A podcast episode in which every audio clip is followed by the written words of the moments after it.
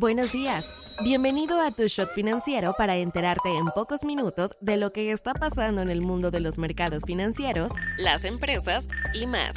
Nos encuentras todas las mañanas, de lunes a viernes, en tu plataforma de streaming favorita. Esto es Tu Shot Financiero, un podcast de Business Drive traído a ti por Inventa. Hoy es martes 30 de enero y estas son las noticias del día. ¿Con qué empezamos?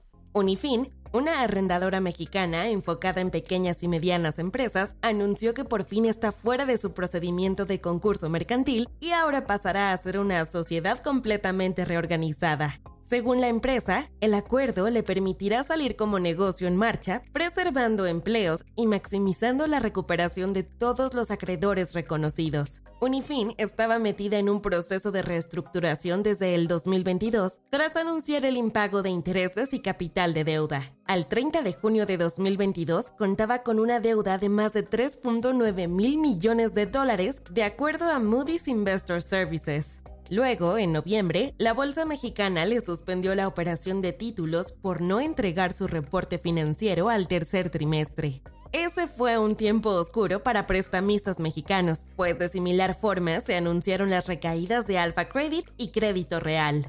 Nacional.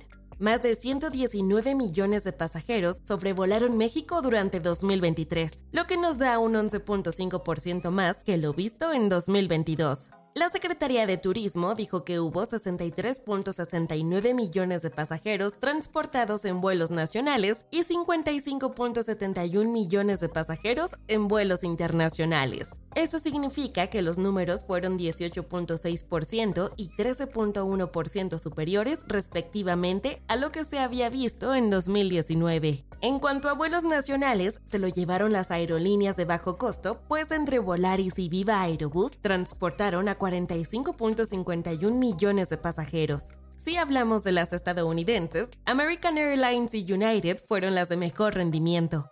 El transporte aéreo en México anda a todo lo que da. Incluso quedó en primer lugar entre los países con mayor tasa de viajeros domésticos. No te vayas sin saber estas. En el año 2024, la industria mexicana de congresos y convenciones se enfrenta a una significativa disminución en comparación con el año anterior. En 2023, la industria experimentó un crecimiento notable con un aumento del 8 al 10%, con más de 10.000 eventos realizados. En México, la falta de adopción de la transformación digital es evidente en el sector de pequeños negocios o micronegocios, ya que 4 de cada 10 no han desarrollado ningún plan para llevar a cabo esta transformación. Grupo Financiero Banorte, uno de los mayores conglomerados financieros de México, lanzó este lunes Vineo, un banco digital que ofrecerá cuentas de ahorro y préstamos personales con el objetivo de sumar 2.8 millones de nuevos clientes en los próximos cinco años.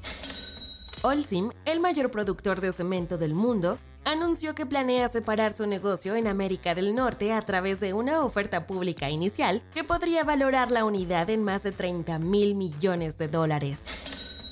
Amazon y el fabricante de robots aspiradores iRobot anunciaron el lunes que abandonarían sus planes de fusión ante la oposición de los reguladores antimonopolio de la Unión Europea y Estados Unidos. Soy Daniela Anguiano y esto fue Tu Shot Financiero. Nos escuchamos mañana. Tu Shot Financiero es una producción de Business Drive. El guion está a cargo de Andrea Sierra y la producción es de Daniel Bri López.